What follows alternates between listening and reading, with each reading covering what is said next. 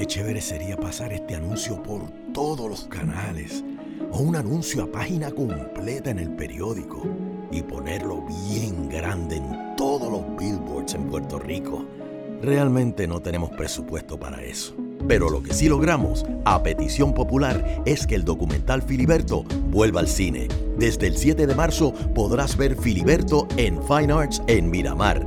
Y si ya la viste, ayúdanos a regar la voz. Tres panas con pasión por la historia y las discusiones de actualidad se convencieron de que tenían que sacar sus conversaciones de las barras. Esto es Plan de Contingencia. Dale oído.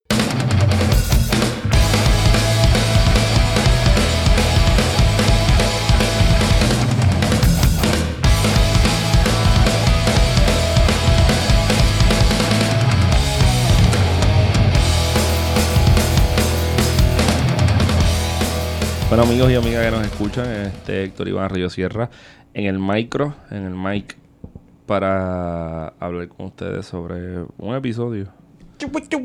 En el mic. Episodio número 37 del plan de contingencia. Y plan de contingencia es un, un colectivo estilo triangular, donde tres Horizontal. horizontal, triangular horizontal a la vez, ¿no? ¿Verdad? Este, donde Somos el Triforce de Zelda. somos la santísima trinidad de discutir cosas eh, que no tienen mucho sentido a veces, pero tienen todo el sentido del universo. Y que a su vez tenemos a la derecha blandengue sangrando desde hace unos días. Este, cabe mencionar que en este mundo postmoderno y cruel, si tiene sentido para ti, no te preocupes, tiene sentido. tiene que hacer, tiene que tener sentido para ti. Eso Esa suena, es tu verdad. Eso suena como, como, como lo que le escriben en los tweets a Eh, Wario. Sí, no, esto tiene, est- no, eso suena a la hora mágica.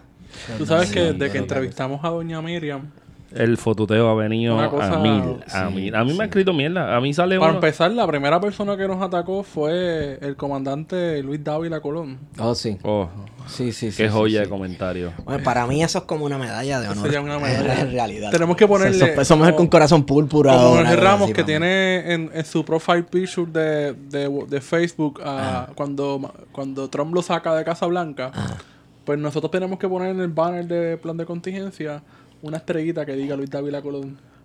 Estaría cabrón, estaría cabrón hacer- este Nos, sí, nos tiró fango. Estaría cabrón, estaría cabrón hacer una, una, una ceremonia de la medalla de Luis Davila Colón. Oye, y queremos mandarle un saludito a Benjamín Torres Gotay, que él fue que en realidad él nos retuiteó y cogió la agüita por nosotros. cogió la agüita.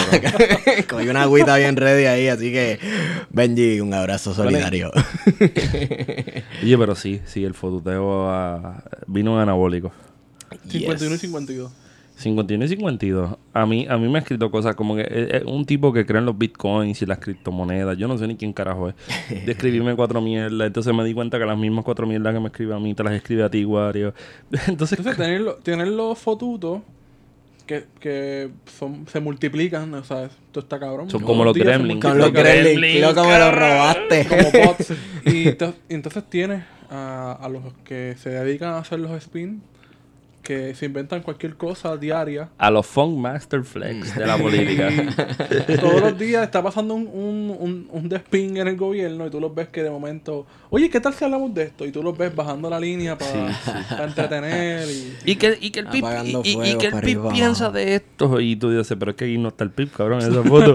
¿Qué te pasa, No, pues, Vamos a cabrón? portarnos bien, portarnos bien. No, no, viste, eso lo puede hacer cualquiera, ¿verdad? Portarnos bien, portarnos Pero- bien. Eh, Eso es un play, que, eso es un play que nos aseguramos ahí. Mira, este... Oye, antes de que lleguemos, Ajá. me encuentro con la grata presencia de Esteban Gómez. Saludos. Y a mi izquierda, siempre a mi fucking cabrón izquierda. siempre a la izquierda. Siempre. a la izquierda. Nunca Siempre. al centro. Aunque Nunca estés en contra del tránsito. De hecho, si vieras a la izquierda y estás en contra del tránsito, vas bien. Vas bien. Bueno, bueno, vamos, políticamente hablando. no sí, sigan sí, estos sí, consejos de la carretera porque No, vaya a no, algo, no lo apliquen, no de lo apliquen, no lo apliquen. Guardián Expadilla Marty, a.k.a. el D34 de las combinaciones chinas. ¿Cómo se llama? Necesitamos un auspicio de los chinos de Cabo Rojo, cabrón. No, yo quiero que me auspicie el corazón chino en la 65 de infantería. Cabrón, que está cabrón. bueno. El plug, el plugcito. Ellos no lo saben, cabrón. Ellos no saben que chinos un están bien. Yo- Aquí en, esa- en el área metro hay una una mamadera por confianza china en Carolina. Ajá. O Carolina Yo nunca he San ido. Juan. Yo nunca he ido. Pero yo pienso que los de... Ya yo fui a confianza. Yo pienso que los de Y corazón chino... y te, dio- y te dio confianza. Te inspiró confianza. Corazón chino en, en la 75 infantería está mejor. Está duro, tremendo blog. Wario bajando un blogcito ahí. Podemos hacer una cartografía de las mejores carnes ahumadas porque yo creo que eso es lo más importante. Yo creo que eso. Porque Yo, el- fíjate, el pepper steak todo el mundo lo hace más o menos regular, pero tostones, la- tostones. Hay que medir también los Los tostones. tostones, tostones con ajo. Exacto. Sí, por ejemplo, los tostones con ajo para mí los duros son de los chinos de Manatí y en Sí. cantera. pero la, carne, la carne ahumada y las costillas deshuesadas, porque en algunos lugares se llama de distintas formas. Pero es lo mismo. Las costillas deshuesadas llevan cebolla en algunos lugares. Eso yo no lo sabía. Eso nunca lo he probado. Nunca en mi vida. Sí. Siempre donde la el como la dan sequecita. oeste, El área suroeste, que es el área cebolla. 51, y le echan maíz al arroz blanco, no jodas. y le, le ponen camarones todavía al arroz. Acá, a- a- los otros días yo comí en un sitio acá, unos chinos, asquerositos. Yo le llamo asquerositos a esos que, pues, son asquerositos. Los que están en la Dominic. Calla, te- cabrón, yo quería dejarlo Eso. incógnito. Y. Porque ahí hacen la- una de las mejores carnes ahumadas que yo he comido está en Gran China. Qué clase, cabrón, tirando otro blog. Qué clase, cabrón. Yo no quiero dar el blog y este. Gran China, tírate el número No, uno, pero ¿eh, el chino- cabrón. si el cabrón es chino, o sea, qué carajo. Los, los chinos sostienen este país. Que lo que faltaba era Eso calle, lo que faltaba era Avenida Bueneche, esquina César González. o sea, vete para el carajo, cabrón. Pero habla- hablando de que los chinos sostienen este país, para el huracán María, yo cuando al fin pude salir del vecindario, loco, los, los chinos estaban ahí perseverando en el nombre de Cabrón, en Vega Baja los días los chinos. en el nombre de Cristo, de Confucio, de quien tú quieras. en, Vega, pero- en Vega Baja, en Vega Baja cogieron un montón de sitios. O sea, hay como un, un local de estos bien grande en la marginal de Villarreal. Mm. Y hay como cinco o seis negocios. Escalaron, cabrón, todos los negocios. la- Pero tú sabes qué negocio no escalaron? Los chinos. Los chinos. Entonces- Hay un respeto. Entonces, un, un saludito a Boris, que Boris, tú sabes, pana de este, de este podcast, que hace, hace un chiste de los tiempos de María, porque yo siempre estaba con Boris en tiempos de María, capeando cervezas por ahí frías, pero tú sabes, debajo de la ley, Ajá. que no me acuerdo dónde las conseguí. Era justo y necesario. Claro que sí. Claro. Y entre la oscuridad me decía, cabrón, ¿tú sabes qué? El chino del lado de casa se, despi- se despierta a las 3 y media de la mañana para abrir el negocio y qué sé yo. Y yo, como tú lo sabes, cabrón, porque a las 4 y media tú lo que empiezas a escuchar hasta las 6 y media es el... La planta.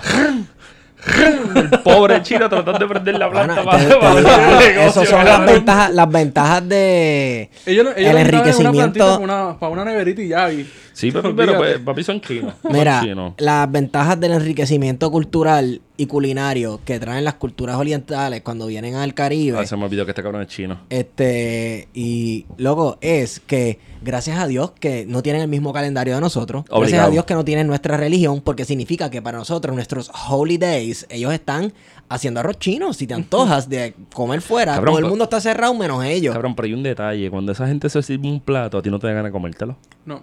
Es, es, es, es como gringo, es pálido, ¿Sabes que feo, en algún momento el, el nacionalismo cultural va a tener que aceptar que una de las grandes contribuciones a, A la de cultura. comunidades eh, de inmigrantes a, a Puerto Rico ha sido la comida china? Sí. Sí, la comida china es, es caribeña. Sí.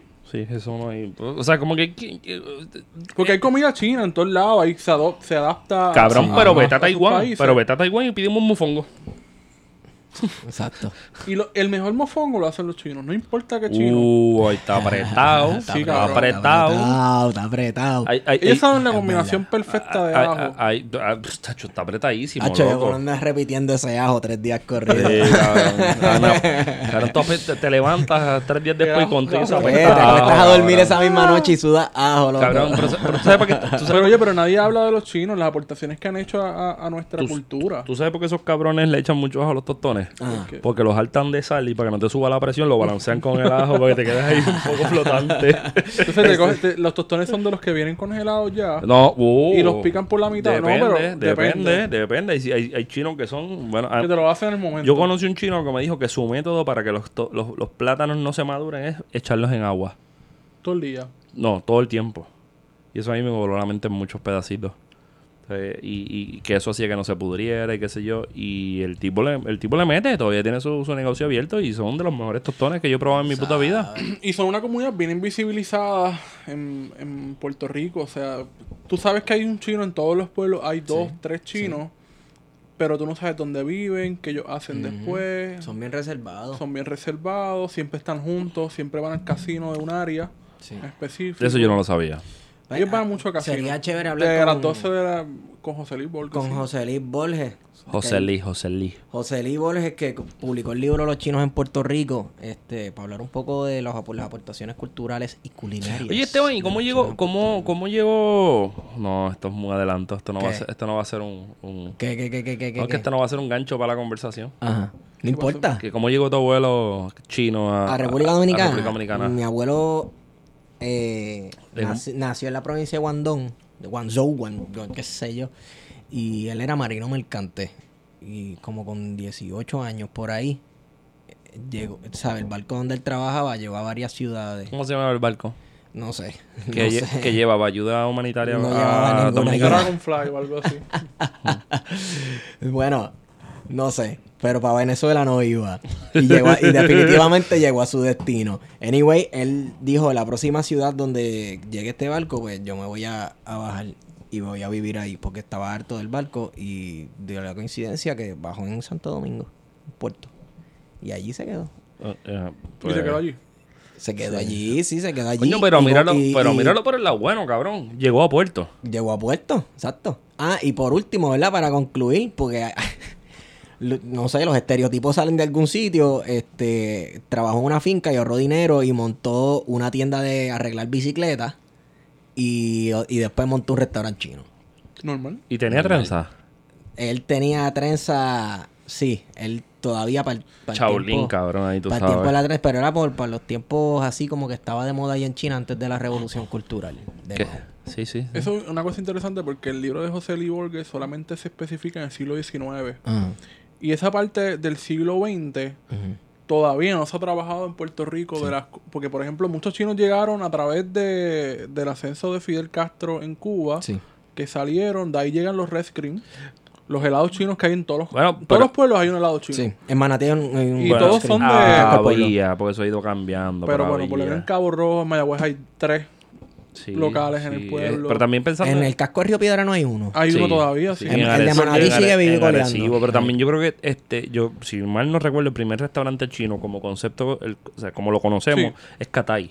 Catay, Ah, sí. Catay, que todavía está allí vivo en Puerta de Tierra, pero no al lado está- pero no estaba en Puerta de Tierra cuando se originó. Estaba en la Ponce León. Estaba en la. Ponce León, Sí, exacto. este, y, y, un Santurce con un- otra vida distinta. Sí. Pero mira, este. Oye, ¿qué piensan de, de- no, semana de nombramientos, renuncias? Esto parece como. De barco. Esto parece BCN. Crisis diplomática. BCN. Crisis diplomática, crisis este personales de gente que olvídate de eso. Anyway, este, hablando del barco, hablando del barco, Pero ¿qué tal, de si, los chinos. ¿qué tal si hablamos de el hombre que le toca ahora dirigir el barco que acaba de. Bueno, ¿Sabes que para eh, eh, hoy, no sé si esto va a salir hoy, puede, puede ser, me atrevo que se el joda. gobernador interino es nada más y nada menos que Pura paja. pura paja. el pajón Rivera Marín. Rivera, Rivera Marín. Flamante secretario de Estado Está- y alias pura paja. Arias pura paja. Eh, modelo de camisas Columbia en la televisión. sí, tú sabes que si alguien se pone una. Ah, perdona, Modelo per- de camisa de Columbia y de los termos Yeti. Los Yeti. Bueno, diablo. ¿Qué clase, qué, qué clase secretario? ¿De, de qué es Porque- ahora? Yo no sé quién es secretario ahora. A, a- a- a- a- a ti no te sorprende. ¿A ti Mira, no la cosa es que en Puerto Rico la comunidad venezolana había estado haciendo un esfuerzo por recaudación de, y voy a hacer las comillas al aire, pero de ayuda humanitaria. Y el gobierno de Puerto Rico pues se prestó para, o facilitó, mejor dicho, un barco que lo costeamos todos nosotros. De la, pueblo, de, la, de la Armada Naval puertorriqueña, ¿no? Bajo un contrato a la compañía Eats Shipping Limit por 200... Easy, easy, easy era, ¿verdad? Easy Shipping Limit, exacto. Que, que esa fue la que inscribieron el Departamento de Estado el día antes, ¿no? Le inscribieron, el- le- realmente le dieron el permiso porque la compañía ya existe. Sea, le dieron el permiso de, de De- uso en Puerto Rico Ajá. el día antes. Pero resulta que hay una comunicación de la Asamblea Nacional Venezolana, la que preside Juan Guaidó, que desde principios de febrero se sabía de, de este barco y no supimos de este barco hasta la semana pasada. O sea Porque que... este presidente que se autoproclamó presidente eh, dice que le está dando la autorización al gobierno de Ricky Rosselló se trata de básicamente tú eres el presidente del gobierno de Puerto Rico. Pero eso está cabrón. Eso está bueno. relaciones eso, exteriores. eso está Sí. bueno. Eso está bueno porque, ok, si tú reconoces a Guaidó y Guaidó te reconoce como, como, como un país millennial. independiente, cabrón. Ricky, Ricky es casi, casi a lo. O sea, Sí, Ricky, sí, cabrón, imagínate. Ricky, Ricky ha hecho más por la Entre las naciones independencia libres. Ricky ha hecho más por independencia que el PIB. Que, que Betance. Que Betance. Betance, Betance eh, salió en un barquito y no, y no terminó. Bueno, Está Betance por ahí, pasó lo mismo, El salió en un barco y no llegó. el nuevo Betance. Pero los que cogieron no estuvo Mira, la preso. es que el Oye, Ricky es el nuevo Betance. Está cabrón, está cabrón. Ricky es el nuevo Betance. Mira qué cosa cabrona. la cosa es que... La que- cosa es que esta aventura nos Ese es el nombre de este episodio. Ricky Rosselló, el nuevo Betance. El nuevo Betance. El- la aventurita del barco nos costaba eh, 211 mil dólares. Más había un recargo de que si el barco no llegaba a donde tenía que llegar y se con tardaba, Los días extra, como, como cuando... días extra, una cláusula, ¿no? En Blockbuster, como alquilar en Blockbuster, que te cobraban regalo. Nada más, sí, era, era, era pequeñito, 25 mil dólares. 5 mil dólares. ¿Cuánto? 25 mil. Ah, pues eso se 25 mil. 25 mil. Sí, sí, pues, ¿sabes? Eso es, ese es el salario de, de un De un- empleado de del año completo. Exacto. Nada, la, cosa es que el barco nunca llegó a su destino. ¿Cómo se llamaba el sabía- bar? ¿Cómo se llamaba el bar? Yo no Medianoche. recuerdo. Medianoche. Midnight y algo. Oye, pero ¿qué nombre Sol te- de medianoche, una, una mierda así. ¿Tú sabes que yo le hubiese puesto la- la- ¿Qué, qué nombre te lo hubiese puesto al barco, Esteban? El telégrafo, por joder. el teléfono. El teléfono. Yo no sé. No sé. Midnight no sé qué Stone se llamaba el barco. ¿Tú sabes que yo le hubiese puesto? Barcaza Revolucionaria. Miren Ramírez de Ferrer. Miriam Ramírez de Ferrer. Estaría cabrón. Estaría cabrón. El barco tenía Pero la da- expectativa dame, de llegar... dame tembol, dame tembol, Wario. tenki. Dame tenki. Yo juraba que ese barco había llegado porque a mí lo primero que se dijo fue que el barco sí había llegado a su destino. Cosa que me hace pensar. Eso fue como el avión, ¿te acuerdas? Sí. Que él dijo en CNN a Fernando del Rincón, mira, el avión ya llegó a Venezuela. Y al otro día, pues se descubre que el avión ni siquiera llegó a, a Venezuela, llegó Pero- a República Dominicana y de República Dominicana se, se trasladó la carga en otro avión y llegó a Cúcuta, a Bogotá. a Bogotá. Pues es, o sea, no fue, no, lo que quiero decir es, se dijeron tantas cosas del barco que si hubo un enfrentamiento casi hasta Pues militar. vamos a eso, porque que lo- el, el asunto es que en el barco iba un periodista puertorriqueño, José Esteves, de la cadena Telemundo. Y José Esteves dice hoy en el diario Metro y en programa de Raymond que lo más difícil que Saludito tuvo a Hermes, saludito a Hermes. lo más difícil que tuvo toda esta crisis diplomática entre Puerto Rico y República Dominicana fue la travesía República Dominicana. Eh, y, y la República Bolivariana de Venezuela. Bueno, pues República Dominicana debe estar más cabrón que cruzar Venezuela, porque el canal de la mona del oleaje está cabrón. Yo he ido al canal de la Mona y está bien. Está cabrón. bien cabrón por eso. Eso, eso nunca. no un interesa. plato es picado. está cabrón.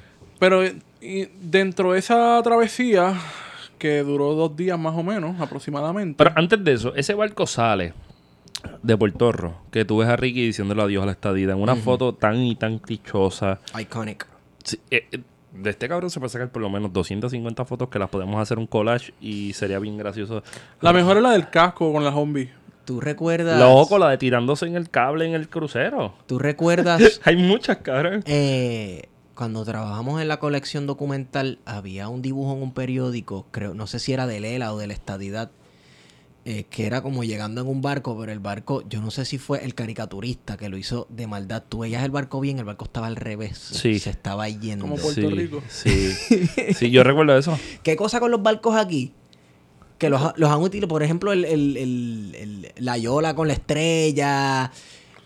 Bueno, pero, Esa es nuestra, condición el- de ser insulares, ¿no? pero también, Sí. pero también tenemos que ver la cuestión histórica de que el barco, si nos vamos a una cuestión casi mesiánica o religiosa, el barco ha sido lo que nos ha puesto bajo el yugo estadounidense. Si nos partimos de la premisa de que el hundimiento del, del Maine en, Pues, la, en la ahí, bahía de La No era Habana el Maine, si acaso.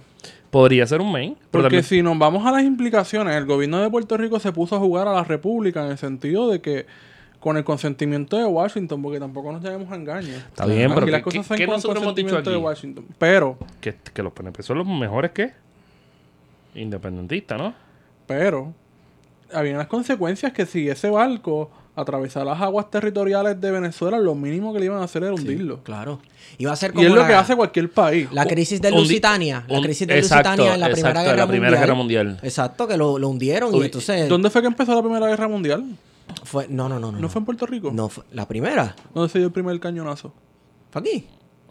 No fueron te puedo- no, Pero eso. No Pero no, en lo- Estados Unidos estalló- sí. Ah, sí, que en Estados Unidos sí, pero lo que estalló fue el asesinato de Fernando. Sí, sí, pero en, en América, De Franz Ferdinand, una Sí. tremenda banda. del Archeduque. Del archeduque por un este anarquista. Esa historia tú la lees y es tan y tan cañona. porque romántica. fue- es puro chance. Ellos habían tratado de asesinarlo. Eh, la mano negra era que se llamaba el grupo de Mano Negra. la mano negra, el grupo de anarquistas y no y se y fracasaron. Manu Chao. Y entonces este Gabrielo Príncipe estaba amargado en la calle y ah, después yo me voy para el carajo que sí o que diantre. Y al chofer del emperador le dio, bueno, con el archiduque, le dio con viral por donde no era o, o cambiar de ruta. Y de la nada Gabrielo Príncipe dijo, adiós, mira, míralo ahí. Y fue y les cayó a tiro. Exacto. Tiro para el diablo. Pero las implicaciones de, de la aventura de Puerto Rico con Venezuela hubiese sido una crisis grandísima, porque entonces el barco servía como una excusa. Bueno, Si- se, si tiraron, se tiraron a carne de cañón otra vez. Sí, ese es el asunto. Entonces, La cosa es que la, ingen- la, la ingenuidad de las personas Eh, ¿Tú que iban montadas en ese barco, Bueno, como que, sí. mano, te están Y- tú sabes que te están usando como carne de cañón o de carnada. Pero más que eso, ahí vamos a otra cosa. La ayuda humanitaria como un asunto político, porque mucha gente ha querido desvincular el asunto político de la ayuda humanitaria y la ayuda humanitaria en el contexto de la situación en Venezuela es político. Porque, lo es, siempre lo es. porque la ayuda humanitaria se canaliza. Tú no puedes decir hoy, hoy. O sea, ¿cómo tú pretendes, tú pretendes meter un barco cuando Guaidó no controla absolutamente nada del Estado venezolano? Está bien, chévere. De esa estructura Chévere, del Estado. Eso está, estipula- está estipulado, pero Wario, suponiendo que hay una crisis en dame un país, cualquiera que sea. Aquí al lado, Vieques y Culebra están pasando por una crisis, no sigue el nivel, pero bastante fuerte. Chévere, pero en el caso de, de Haití. y el caso, el caso de Vieques y Culebra, no hay una cuestión de soberanía, pensando acá, ¿verdad? Pero vamos, vamos a salirnos del Caribe. Hay una crisis en, la- en las Islas Canarias, cabrón. Plantealo al revés, cabrón. Huracán María.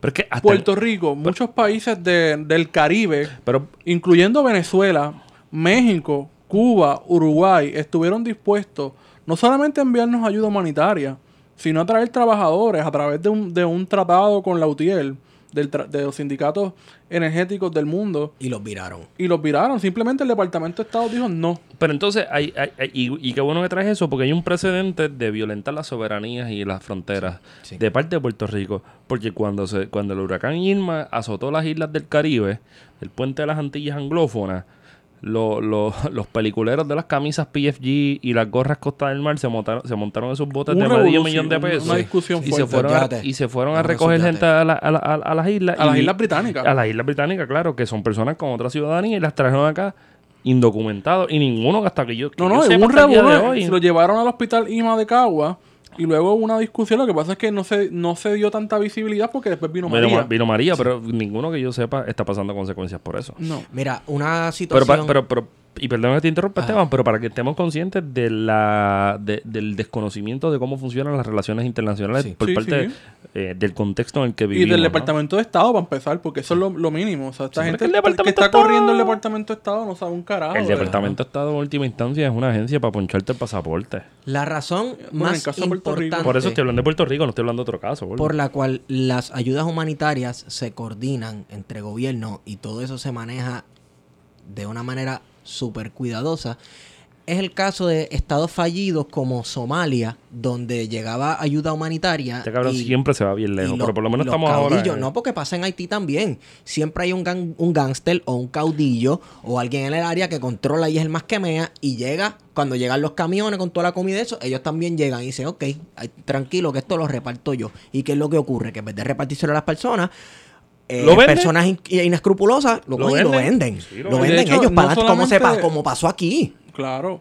Y no solamente de la ONG, también de, de los mismos. eh, de las organizaciones de Naciones Unidas que tienen un montón de casos de, de corrupción de, de fondos, de ayuda. Claro. Eh, no solamente en África. En el caso de la reconstrucción de Haití en 2010, hasta Cruz Roja se llevó alegaciones de corrupción Ahí, y de está, mal ahí, manejo No, de ahí fondos claro. estaba, y de, ahí estaba la, casi president- la casi presidenta tuya, estaba ahí metida. Clinton. Hillary Clinton. Claro, pero... Clinton Foundation eh, allí hicieron escantes. ¿Y- Exacto. ¿Y, cuál sería y cuál sería la forma correcta de la gente que quiera porque vamos a ser claros en Venezuela hay una escasez de cierto tipo de cosas y hay unas circunstancias que dado a Bueno, la, la cuestión es que si tú no reconoces el gobierno venezolano, que para los fines, nos guste o no, sigue controlando no el no, no Estado. no no no yo no me ¿Cómo tú pasas ayuda humanitaria cuando ¿Cuáles hay una los- puta frontera? está bien pero ¿cuál, cuál serían los canales pensando en Pues tú tienes que hablar con el gobierno venezolano. A mí me gusta. ¿Cuál es el gobierno venezolano? ¿El de Maduro o el de Guaidó? A mí me gusta. ¿Tú sabes lo que a mí me gusta? La hipocresía estadounidense de que uno de los debates más grandes en los últimos dos años es la soberanía de las fronteras de los Estados Unidos que hasta la muralla china quieren impo- eh, Bueno, importar al, para allá. sur del- al sur de la frontera de Estados Unidos hay una crisis humanitaria grandísima. Exacto. Entonces, En las cárceles de Estados Unidos, en los centros de detención, que tienen miles de inmigrantes detenidos bajo condiciones, a las Exacto. mismas condiciones que sometieron a nuestros hermanos haitianos en el 80 en, en Fort Allen, ahí Ajá. en Juana Díaz. sí. hay un cuento Los de... tienen en ¿Quién es? José Luis Sánchez. Escribió un cuento de ll- Llegaron los haitianos, algo así. Ana Lidia Vega. Ana Lidia Vega, exacto. Está bien interesante, vayan y leanlo. Este, cuidado que no vengan a hacer un spin con eso No, no, no, no, no. Entonces, este, me perdí. No, no, no. Estados Unidos está, lleva años eh, exigiendo respeto a su soberanía y sus fronteras con la crisis migratoria y vamos a construir un muro para controlar quién pasa y quién llega. Ah, y es un asunto tiene- no solamente de, es un asunto de seguridad de nacional. seguridad nacional, Oye, ellos mismos lo dicen oye, y por, hay oye, una crisis ¿y ahora mismo y- declarada. y, y, para cuándo el muro de ladrillos de tres pies con, con Canadá tres pies para sentarse porque es para sentarse No, allí pero en todo caso, la, la crisis la puede decir que es Canadá porque los estadounidenses cruzan la frontera para comprar medicinas en Canadá. Sí, Esa es una sí, realidad. Sí, yo sé de casos de personas que van a Canadá, puertorriqueños que van a Canadá o tienen familiares en Canadá y mandan a comprar medicamentos a una décima parte de lo que se venden aquí y muchas veces son medicamentos que se producen aquí. aquí sí sí, sí. aquí se Pero Feto, volviendo a tu pregunta inicial de cómo se canaliza la ayuda humanitaria. y, y no lo hago y en no el caso de y Venezuela. no lo hago en ánimos de joder lo, anim- lo hago en ánimos de personas que probablemente nos están escuchando y quisieran involucrarse de Mano, alguna pues manera entonces, eh, ahí te vuelvo y te digo la pregunta, o sea, ¿quién, quién gobierna en Venezuela? Porque sea- para los fines prácticos, aunque no sea reconocido, porque ahora dicen que es usurpador, Nicolás Maduro Moro sigue siendo el presidente de Venezuela, sigue controlando el Estado. Y las fronteras. Y las fronteras. Y se, de- se demostró este fin de semana. Sigue que controlando las controla Fuerzas Armadas. Las fronteras. este fin de semana yo pensé que volaba en canto y la realidad Todos fue- pensábamos, todos querían que pensábamos volara que en volaba en canto. canto. Quería que volara en canto y no les salió. Y entonces, No, y, y- y- y- se- y es interesante, porque no vuela en El personaje tampoco. o sea, el Maduro, el Maduro no está tan sólido como, la- como mucha gente Bueno, piensa. bueno, vamos a, vamos a matizar. En Pero- diciembre del año pasado, el chavismo estaba súper debilitado. Hoy, que estamos a... ¿A, a qué día estamos? A 26. 26. Yo puedo decir que el chavismo está más fuerte que, que hace tres años. O Yo- cuatro años. Y yo- cuidado si cinco. Pero yo no creo que sea por ¿Y una- sabes por qué? Yo no creo que sea por una acción que ellos hayan. No es por hecho. Maduro. Es porque el otro lado estamos mongos. No es porque el otro lado esté más mongo.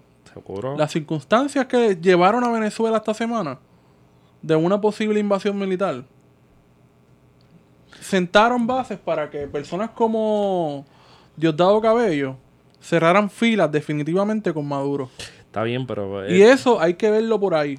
Yo, yo, a, a lo que yo, a mí, lo, a mí lo que me gustaría es que sacáramos la figura de Maduro por un momento de la, de la Pues ecuación. dale, lo sacamos. Porque, porque, ¿Cómo metes la ayuda humanitaria? no, no, no, porque no, pichar a la, ayuda humanitaria. Saca a Maduro. Entre comillas siempre. Saca a porque- Maduro, saca a Maduro, porque Maduro es, se supone, en teoría, que es parte de una revolución. So, si es parte de una revolución, es un movimiento mucho más amplio que responde a un montón de personas.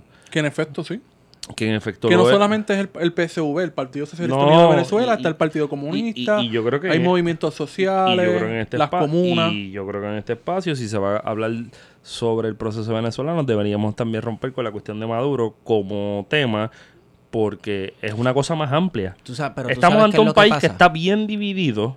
Polarizado. polarizado, exacto. Y eso no lo está, eso no lo está tocando nadie tampoco. Aquí todo el mundo está, está reconociendo a Guaidó, que interesantemente lo conversé con Guaidó durante el fin de semana, dejó de ser presidente encargado y ahora sí se- ahora lo llaman, después de todos los sucesos de este fin Ahora de semana, líder de la oposición. líder de la, poli- de la oposición. Sí. So, en la construcción discursiva tenemos una persona que ha perdido apoyo, espacio, reconocimiento y que está ahí pujándola y pujándola, pero no tiene el, el- el momento ni el alcance que tenía hace tres semanas atrás. Lo Hay, que hay pasa otra es cosa que- importante que hay que tomar en consideración. Lo mediático. La Sí, sí. guerra de Vietnam fue la primera guerra que todo el mundo vio desde, la, desde la sala de sus casas. Que no, no tenías que ir a ver este una peliculita en el teatro que grabaron hace dos meses eh, de la campaña de Normandía. Sí, No, pero no, todo el mundo lo mandaron para allá. Sí, este, la gente la vio desde sus casas, O alrededor del televisor. Hoy tú la ves en el celular.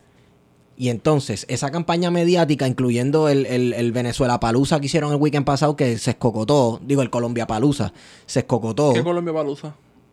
El concierto que hicieron en la frontera con Ah, yo pensaba que tú decías cuando dices Colombia Palusa el diputado este que se fue venezolano, que se fue de Ah, que le prostituta. Que le envenenaron. Mira, la Y le de- envenenaron, lo, lo envenenaron a él y envenenaron al primo y el primo se jodió, se murió. Envenenado, sí. Muerto por, muerto por causas naturales, porque como, ¿sabes?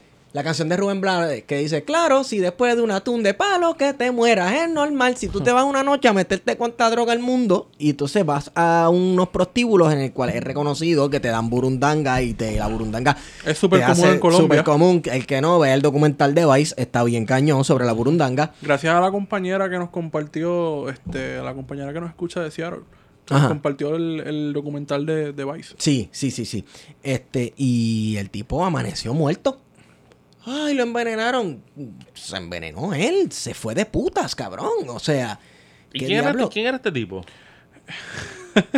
No recuerdo el nombre. Era un ahora. senador de la oposición. Y entonces estaba, él presidía la comisión que está investigando la corrupción en Venezuela. Sea, y se fue a janguear a Colombia y voló en canto. Desde el viernes, o sea, él estaba, en vez de ir No, al él- concierto él- el viernes, sí, oye, no él- fue al concierto, se fue de puta de temprano. Sí. Ey, suave con esa palabra. ¿Qué te pasa, Ay, lo cabrón? Y dije se yo. fue... Pero es que irse de putas es como que no, no nos estamos refiriendo a las mujeres. Nos Cabrón, estamos refiriendo a la actividad de salir, a vacilar, a beber, a guap, bam, bam, bam, y Bueno, terminar pues, lo encontraron- terminar en la Vámonos, Boricua, se fue, se fue para abajo. Ok, se, Se fue, fue para abajo. Pasó por la zona roja y después lo pasaron La por la zona es que no solamente fueron, es que hay varios casos de varios diputados que los encontraron intoxicados con alcohol también.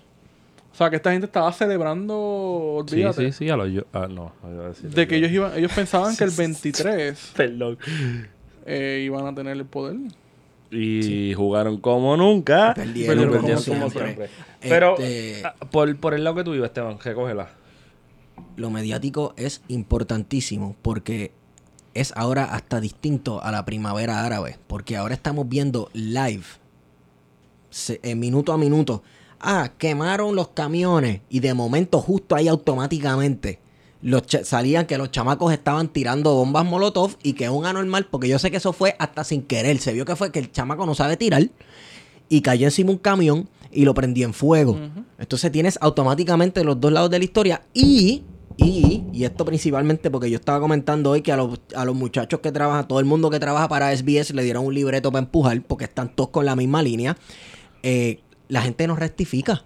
Están viendo, ah, pasó esto. Los y de momento hay, hay evidencia ¿cierto? de, hay evidencia de video y de audio que no, que pasó lo opuesto y se niegan a rectificar. O sea que el gobierno de Venezuela está luchando dos frentes, que es el de la frontera y lo mediático. Y yo creo que en las dos perdieron este fin de semana. Lo, lo- la oposición perdió totalmente. Tampoco es que el otro lado haya ganado mucho, pero sí, en efecto sale fortalecido. Eso de las propagandas es bien interesante porque eh, en caso de, de Cuba, de la revolución, la propaganda fue súper importante. Claro. De ahí va a surgir Radio Martí, Radio, Radio y Televisión Martí, Voz de las Américas, que se instaló una de las antenas en, en Cabo Rojo. Ve, Por eso es que a este cabrón le, le dicen que la barba la pesta. Y en, aquel, en aquellos momentos, en los 60 y 70, la radio de onda corta fue súper importante para la propaganda. Y sobre todo en el huracán María en Puerto desde, Rico, ¿verdad? desde la misma revolución cubana hay grabaciones de Camilo Cienfuegos aquí, Camilo Cienfuegos, te, te, hablando y transmitían. Sí, pero desde el otro lado, obviamente, en ese caso de eh, Rayo Rebelde, que es Ajá. el que funda Ernesto Che Guevara, en Sierra Maestra, eh, pero la propaganda la propaganda de Estados Unidos con los servicios de inteligencia que tiene su precedente en Europa. Sí. En la que todavía existe esta emisora que se llama Europa Libre, que es una emisora de onda corta que se transmite desde España hacia todo el bloque del este de Europa con el único propósito de, de enviar mensajes a, a la antigua eh, bloque soviético y enviar propaganda. Yo pensaba que era con el único motivo de la estadidad. Lo que Puerto hace Rico, en Corea del Sur lo hace, pero en la misma frontera. Ya Claro. la cosa está un poquito más tranquila, ellos no lo hacen, pero estaba, leí artículos de que los militares de Corea del Sur, obviamente asistido con militares de Estados Unidos, ponían bocinas gigantescas y ponían música K-pop y o sea, un montón de Sí. cosas bien locas. Es Como que mira, psicológico lo la que, mira lo que tenemos aquí, vengan para acá, qué sé yo. Hay una guerra bien... eh, la guerra es tan mediática en el asunto de Venezuela que Pero- no se...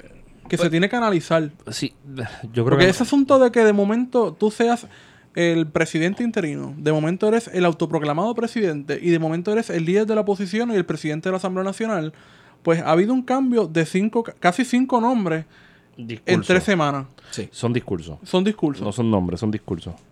O sea, son nombres, sí, sí, son pero discursos. son discursos. Discursos periodísticos Sí, sí. Y, de las y- líneas editoriales de los medios de Mira, comunicación. y, y yo soy, y yo, a mí el Guaidó este no me chupa un limber, honestamente. bueno, hay, hay unas alegaciones de Sí. varios medios Sí.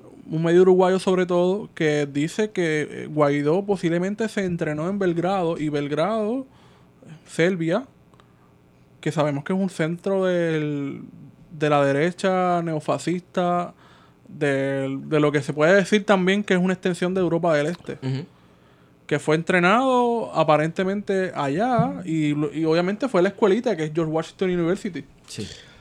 Que, que de hecho, ahí han ido unos cuantos de los nuestros también. Oye, pero, buscar. ¿ustedes no piensan que, que para tener todo ese tipo de prepa- de preparación y toda la pendeja, yo no estoy viendo a- al régimen, y digo régimen en, en el sentido... Ah, porque todo el Regular. mundo habla del régimen de Régimen es malo. Cabrón, no, es ese es el gobierno. El régimen es lo que rige. Claro, yo- por eso lo digo, pero yo no he visto al régimen haciendo uno- unas piruetas para tra- tratar de mantener el control tanto como lo vi antes, ¿no? Contra sobre todo Leopoldo López y estos pendejos, este, Ra- Rakinsky era que se llamaba el otro. Ni idea. Ni- eh, Capriles. Capriles, Capriles, Capriles. ah, Ratonsky.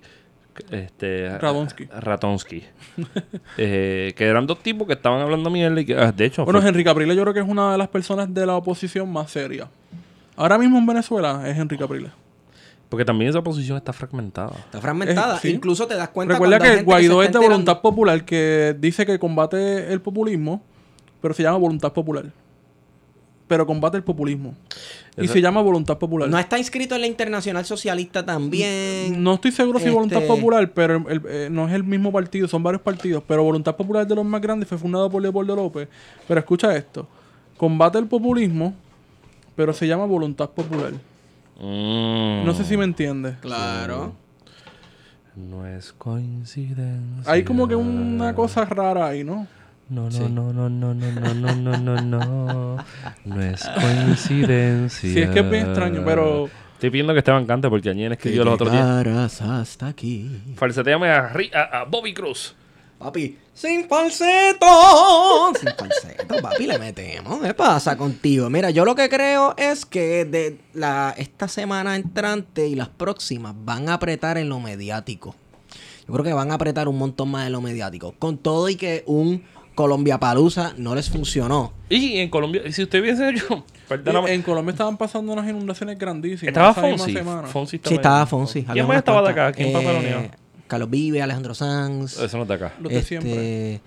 Creo que Miguel Bosé se prestó Wow, también. Miami. No, Miami en la casa. Sorprende, no sorprende. Eh, Pero que mientras ¿cuál estaba gente? pasando ese concierto en la en el Pacífico colombiano, en la provincia del Chocó, estaban pasando unas inundaciones y el, y el presidente estuvo toda la- esa semana en, en la frontera con, con Venezuela y no le importó absolutamente nada lo que estaba pasando en la en el Pacífico. Entonces, Oye, o sea que ellos necesitaban ayuda, Ayuda humanitaria, humanitaria, para allá. mira, y, y, y supieron que, que la gente de Bolsonaro dio culo. Bueno, espérate. Ay, Roncaron de, o sea, roncaron yo- de yo lo que- Macal, lo que roncaron estoy de triste- Macal y salieron tres Yo potes. estoy triste porque la bacteria no fue fuerte. ¿Qué bacteria? Es la bacteria que tenía Bolsonaro. Qué cabrón. ¿Verdad que Bolsonaro estaba, estaba de cama? Aunque todo pudo haber sido una movida mediática de medio mesías. Estuvo tres Eso es días. lo que daba la impresión, tres sí. días postrado y al tercer ya el tres, Sí, porque la sonda que tenía la tenía por acá puesta, pe- pegada con Exacto. tape. Eso era lo que se decía. Pero Brasil dijo que no apoya una intervención militar eh, en la región, que no se va a prestar, que cree en otras vías eh, que sean pacíficas, democráticas, de diálogo, que, que- salgan del interior del pueblo venezolano. En otras palabras, no nos vamos a meter ahí. Estamos Ni va a hablando usar mi frontera para de un país, esa frontera tiene que ser bien, bien, bien porosa.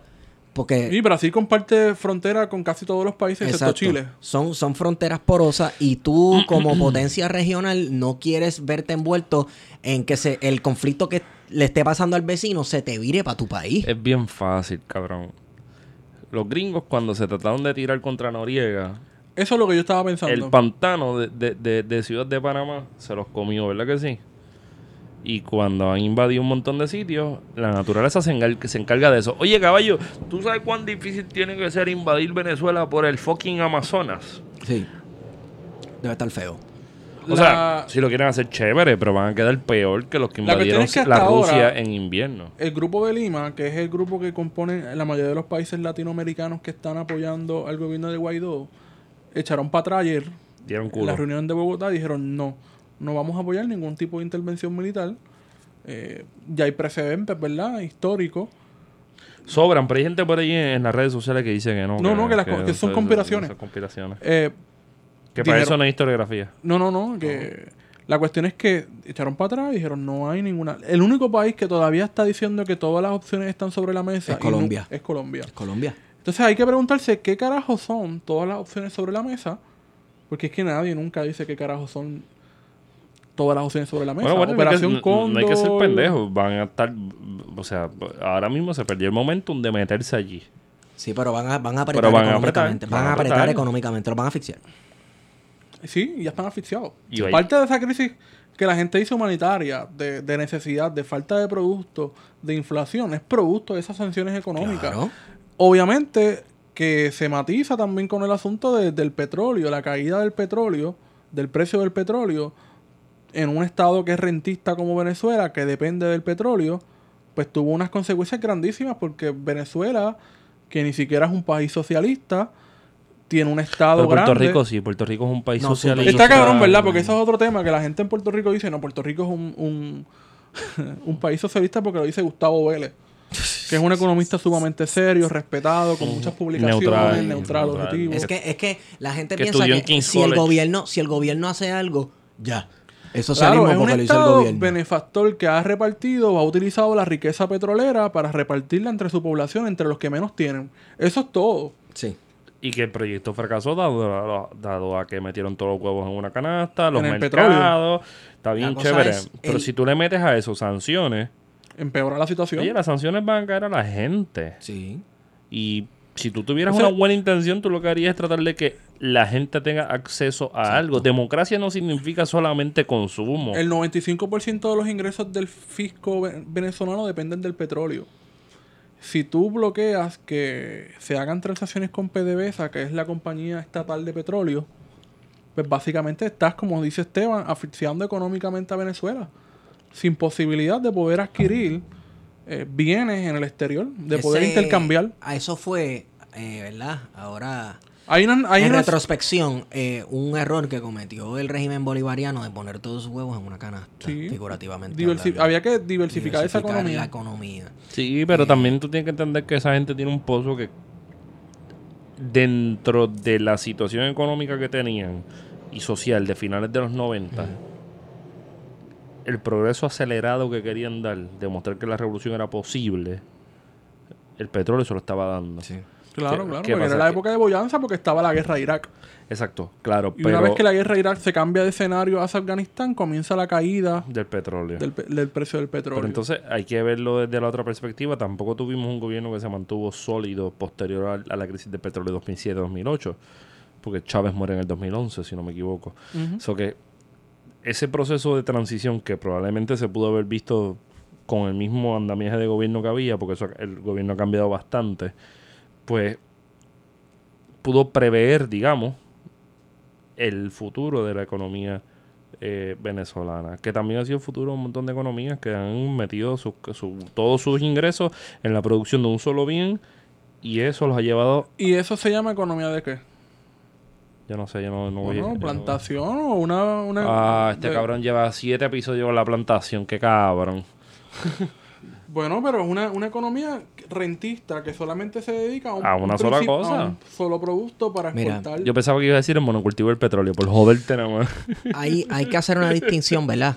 Que la gente dice, ah, que pa- Venezuela no es un país socialista. El hecho de que un país haga O se diga socialista, Eh, porque sí. esa puede ser otra cosa. El, el que un país coja y explote recursos para sacar de ellos riqueza y hacer proyectos sociales no lo hace un país socialista. En uno de los libros, en uno de, no se recuerdo cómo se llama el libro, de René Descartes. Me fui bien para atrás. Me fui bien para atrás. El discurso del método. El discurso del método Ya, de René Descartes, XVI, él, no, sí, él habla sobre cómo se construye una ciudad. Hay dos maneras de construir una ciudad. Tú el coges cartesiano. tú coges este un, una ciudad ya vieja, por ejemplo, no sé si él tomó como ejemplo Italia o cual, que lleva, lleva milenios construyendo sobre unos cimientos, una cosa encima de otra, una cosa. Sí, Roma. y otra cosa es, tú tienes un espacio vacío y comienzas un proyecto desde cero. Y esto es lo que ha ocurrido en muchos de estos países que, que la gente dice que son socialistas, que no construyen desde cero, sino que cogen las estructuras que ya existen, que se ha sabido que son estructuras que en sus momentos históricos han explotado personas o se utilizan para la riqueza de unos pocos, y encima de eso lo construyen construyen proyectos sociales. Para hacer eso, muchas veces tú tienes que pactar con una gente que a la larga te va a explotar en la cara. Porque no todos los sectores de la sociedad están dispuestos a dejar ir ciertas cosas. Entonces, Así que caso- Venezuela... Pero, Ajá. no termina. No, que eh, eso fue lo que ocurrió en Venezuela. Pero una de las cosas que yo a mí me gusta atribuirle como una gran victoria al, al chavismo, ¿verdad? Porque yo creo que se puede ser crítico a todo tipo de gobierno, pero sobre todo a esos con los que más uno coincide, es Eso se llama autocrítica. seguro. Pero no voy a decir autocrítica porque no quiero que me digan marxista después de lo que voy a decir. Pero hay un ensayo que a mí me resulta bien interesante, que se, un libro que tiene un ensayo que se llama, que es, simple. Ese ensayo se llama El problema del indígena. Y es de un librito de un autor peruano que se llamó en vida José Carlos Mariategui, ¿verdad? O Mariategui. Digo. Y, y el problema de la indígena es interesante porque cuando se da la, la- una de las enmiendas constitucionales en Venezuela, si no me equivoco, 2009, reconoce a los indígenas como parte de la ciudadanía eh, venezolana. Y, hay que tener en cuenta que muchos de los problemas que Latinoamérica constitucionalmente y políticamente han ido arrastrando por los últimos 200 años ha sido que sus constituciones, su territorio nacional y sus ideas de país han estado ancladas a ideas puramente iluminadas, digamos, modernas del siglo XVIII, principios del XIX, y no se han dado el update a lo que son las necesidades de hoy Y día. estructuras criollo-burguesas del siglo XIX. Exacto.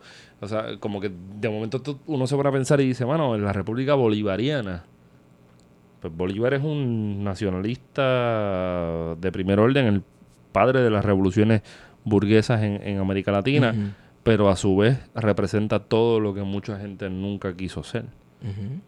Y esa, y esa crítica, pues, hay cierto espacio para tenerla, ¿verdad? Pero no para tenerla en este momento, pero eventualmente eh, tenerla con el personaje histórico que se construye a partir de ese tipo. Sí, lo que pasa es que eh, las naciones latinoamericanas y también no nos olvidemos de el elephant in the room, el- lo- los Estados Unidos ha tratado a sus indígenas, yo digo que hasta el sol de hoy hicieron lo peor, o sea, les, les construyeron unas finquitas allí donde ellos, ah, ustedes están allí metidos, ustedes tienen todas Una cosas, ok, no me jodas. No, y, ahora, y, ahora, y reservaciones. ahora- y ahora quiero pasarte un cabrón tubo por medio de- Exacto. de... sí, y sí. allí quédense allá y nosotros acá. Y ya.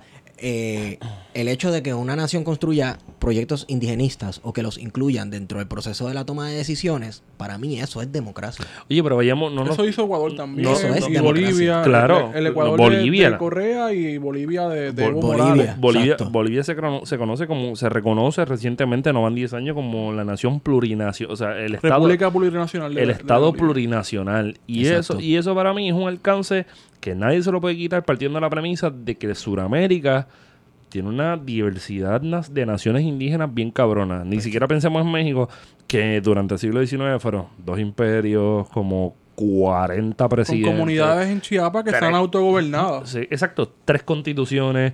Y ese desastre con el que hemos venido trabajando, los que conocemos un poquito más eh, eh, la Latinoamérica del siglo XIX, principios del siglo XX, pues todavía lo estamos arrastrando hoy día.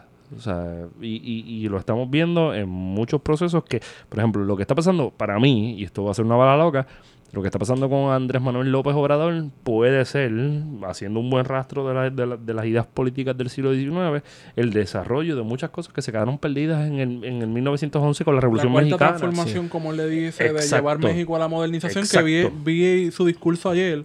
Te iba a etiquetar en Twitter para que lo viera.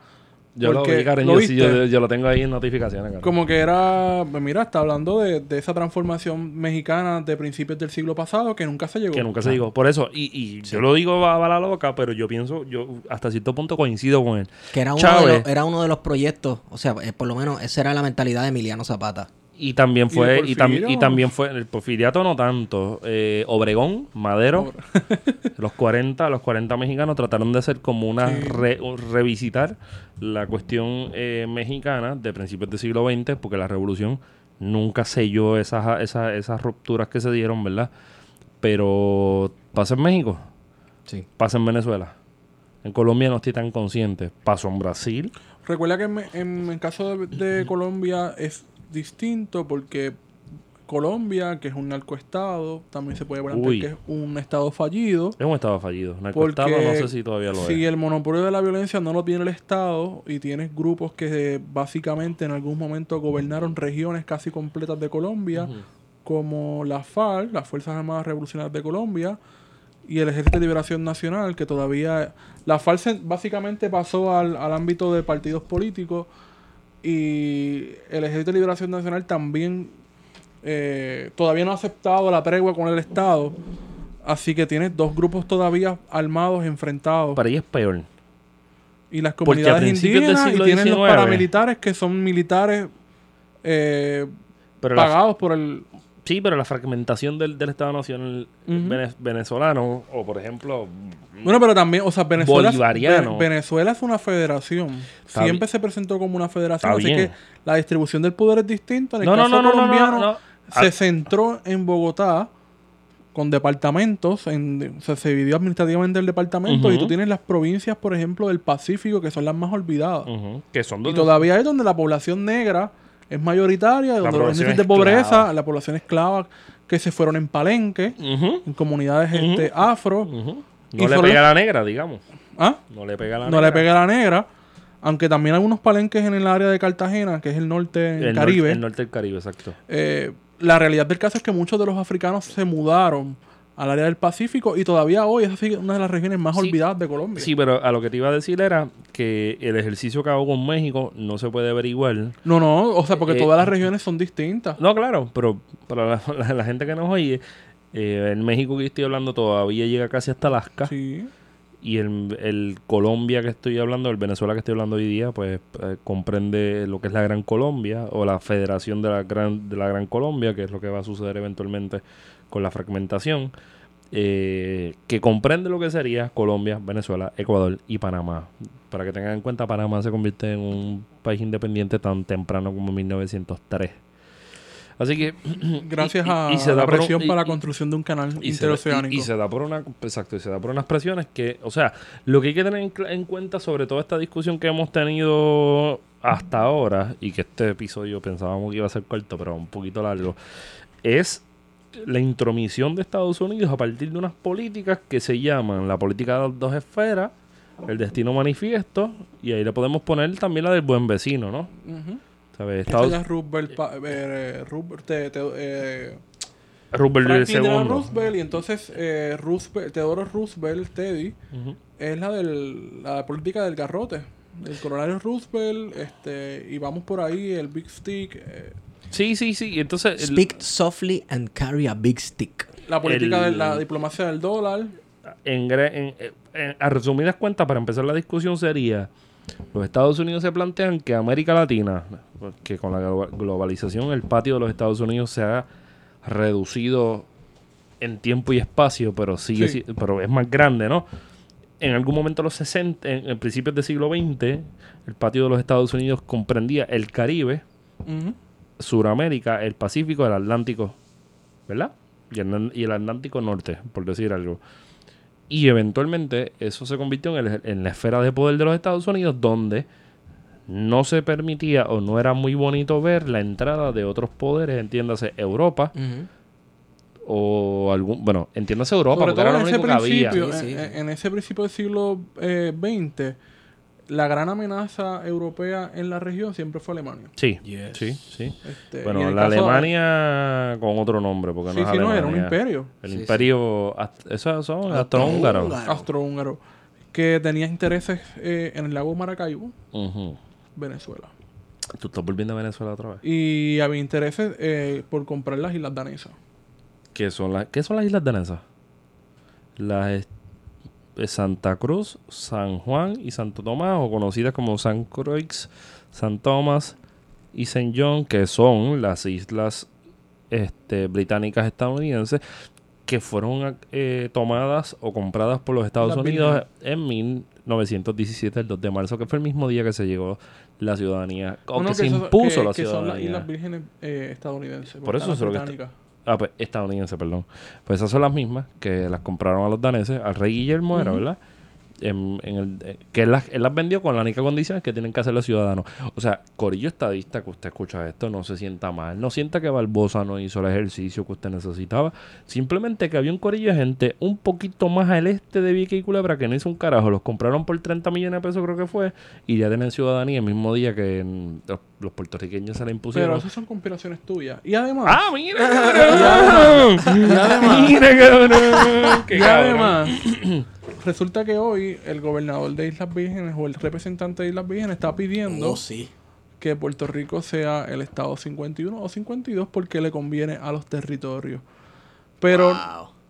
eh, estamos hablando de imperialismo, nos queda hablar un poco de Haití, porque Haití está pasando por una situación, eh, una crisis política y humanitaria, Sí, sí. que no es sorpresa, es una constante en, en nuestro vecino país que comparte frontera con la República Dominicana, mucha gente se le olvida ese pequeño detalle, y que podemos remontar los problemas políticos, sociales y quizás de una crisis humanitaria desde principios del siglo XIX, quizás Sí. un poco antes, siglo, finales del siglo XVIII, con la rebelión de esclavos.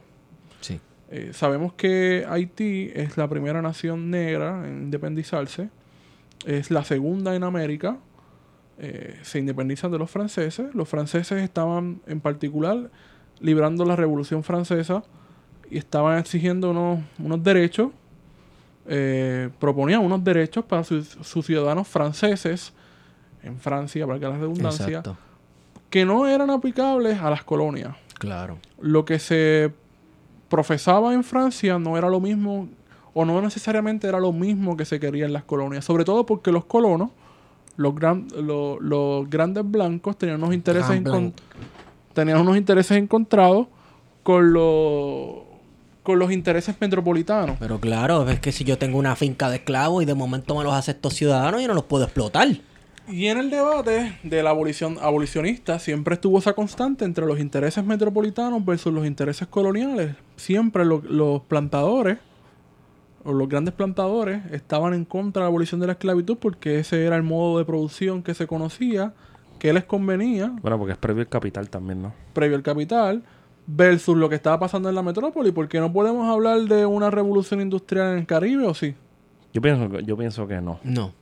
Yo pienso que Esa es una de las teorías, uno hay- de los hay- grandes hay- debates hay- historiográficos. Yo tengo un paper de, de Gervasio que un poco dice, pues mira, no es- era había era como un proceso de transición donde unas cosas están muy adelantadas y otras están muy Porque en el caso, por ejemplo, la... Pero dependía todo de la entrada de capital este foráneo.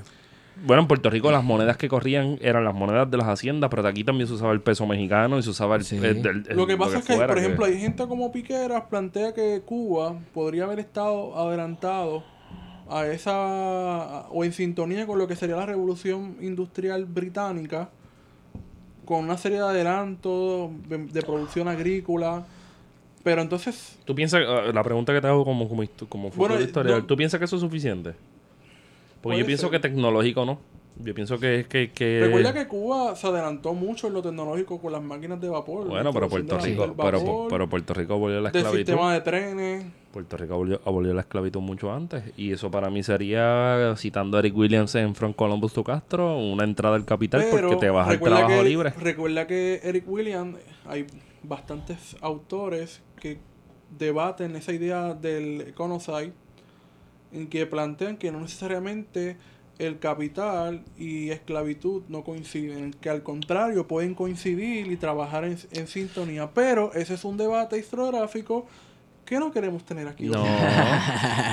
Ese lo podemos tener en la Eso es examen de grado, la eso es una próxima- no, y la tesis, próxima, vez- y paper. la próxima vez que estemos Joan borrachos- Scott tiene por ahí creo que algo de La eso. próxima vez que estemos boja- Bueno, vayan a Eric Williams, Capitalismo y Esclavitud, y de ahí... No, no, pero eh, pues, Eric Williams es solamente una de las fuentes. Bueno, pero y que- ha sido no, no, no, no, bastante pero te- te refutada. Lo que pasa es que te como tú eres marxista vas a, a Te- citar no, a Eric te Williams. estoy diciendo, vayan a Eric Williams, Capitalismo y Esclavitud, lo leen, y después de eso comparan con todo lo demás. Después de eso, vamos para el parque, ponemos guantes, vamos para el puño, la bicha. chico, pues, es que yo no sé, no sé. Pesta Pa, macho. pa- pa mí. No, este fue el que dijo pestamacho. Yo dije jaltar mejón y hablar mierda. Mira, pero- eso no es, eso no es pestamacho. Volvemos a Haití, volvemos a Haití porque entonces ¿Qué el proceso, de Haití, el proceso de independencia de Haití Ajá.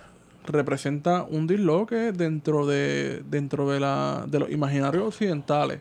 Porque ¿Por es un qué? cuestionamiento, primero, creo yo, al modelo occidental que se, que se había trasladado al llamado Nuevo Mundo, América, Eso, eso es a y es un cuestionamiento Eh, eh, a esa estructura. el cuestionamiento sí. Dale, Lo- pues síguelo por ahí.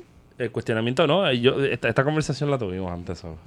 El cuestionamiento es válido, pero cuando uno sabe cuál es el desarrollo de lo que pasó posteriormente a, a la revolución haitiana, uno dice, pues mira, no hubo tal cosa como cuestionamientos hasta en- como cuestionamientos sólidos, sino fue una sustitución.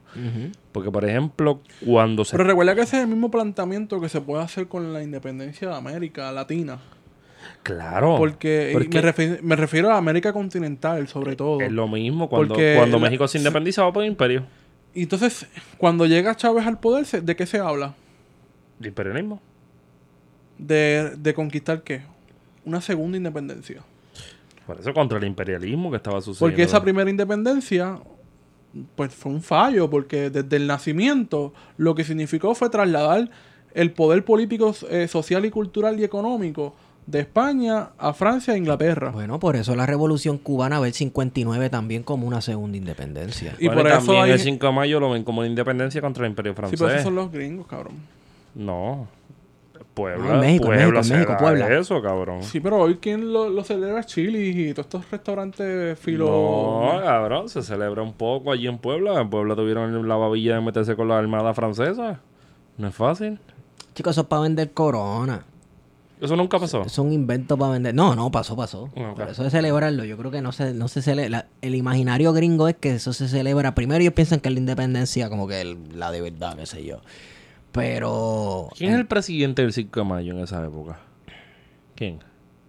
Santa... No, no. ¿Quién es? No sé. No, Santana es en los 40. ¿Quién es? Benito, Benito, Benito. Juárez.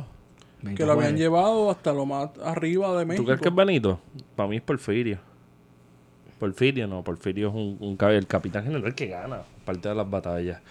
Sí, sí. Esa gente no siempre, siempre... Bueno, cuando Porfirio llega lo declara un día nacional. so, también tiene que ver con eso. ¿Por qué no fuimos a México? No sé, porque te fuiste a Venezuela. Haití. Haití... Estábamos hablando de la sustitución de bueno, las mismas lógicas del siglo XIX que operaron con lograr la independencia, sustituimos el espacio que también se dio en Venezuela, que también... Bueno, en esa época todo el mundo fue presidente, todo el mundo. Bolívar fue presidente hasta de Perú, ¿verdad? Pero volviendo a, volviendo a Haití. Haití logra su independencia. Dentro de... Hay unas luchas internas grandes eh, en Haití. Hay un cuestionamiento del sistema de plantación. Se queman las plantaciones. Seguro. Y el sistema de castas, sobre todo. Puerto Rico y Cuba son los más beneficiarios de esa quema de las plantaciones porque todo ese azúcar que queda ausente del mercado internacional Lo pasa acá. pasa a Cuba y pasa a Puerto Rico. Obviamente Cuba fue el que naturalmente se posicionó como gran exportador de, cerca azúcar. también, ¿no? Y tenía más eh, tierra, ¿no? Para poder producir. Bueno, y, aunque- también, y también hay que añadir a Brasil en esa ecuación. Y más adelante Brasil, exacto. Ujú. Lo que pasa es que Brasil yo creo que es un poco más tardío, pero está más o menos por ahí. Sí, pero se guisaron. Lo que por- pasa- yo creo que por eso tampoco aboli- abolieron la esclavitud tan temprano. Sí, sí. Ellos mediados de 1880 o 90, si no me equivoco. Desde el principio hay un, una falta de reconocimiento del gobierno haitiano de parte de Francia y de parte de las potencias occidentales. Claro. Se le pide que pague por el reconocimiento de su independencia, la deuda, a Francia. El presidente es eh, Petión. Y desde ahí vamos a tener el inicio básicamente de los problemas de los problemas haitianos. Ya en el siglo XX Sí. las intervenciones militares Entró en negativo. O sea, el, 10 Entró en el siglo, negativo, el sí. siglo XIX entras en Lo que negativo. pasa es que ellos entraron primero destruyendo su fuente de producción de Su riqueza única, número uno, la única, única. Lo que pasa es que si tú fueras esclavo, pues te daría... Claro que tú vas a Ah, quemar, no, no, el- no, no, claro pero- que tú vas que eso- a quemar el cañaveral, es que eso no está en claro que sí. Claro que sí, tú vas a quemar, si eres esclavo, vas a quemar el cañaveral, aunque eso te, Pero es te- que, ¿qué sea la- significa, ¿qué significa el cañaveral tú siendo esclavo? Bueno, do- todo. todo, todo, todo. tu vida, Tu todo, vida, la todo, muerte, tu miseria, familia, la todo, miseria, todo, exacto. La mierda que has vivido, los azotes, todo. Y eso, y eso, yo creo que, que se hizo a vida conciencia de las consecuencias que venían. ¿Tú crees? Sí. Pero también, posteriormente, por hablar, y esto va a ser otra bala loca, por algo interesante, es que Haití se divide en dos. Se divide en el imperio de, de, de Henry Christophe y Jean-Jacques Dessalines. Ujú. Eh, Con la conquista de... Toussaint Louverture muere en, mil en 1802, 4, para allá abajo. Entonces Petión se Se lo convirtió llevan a, a, a, lo- a los Alpes, a los. Alpes y allá lo, lo- prácticamente lo dejan morir de frío.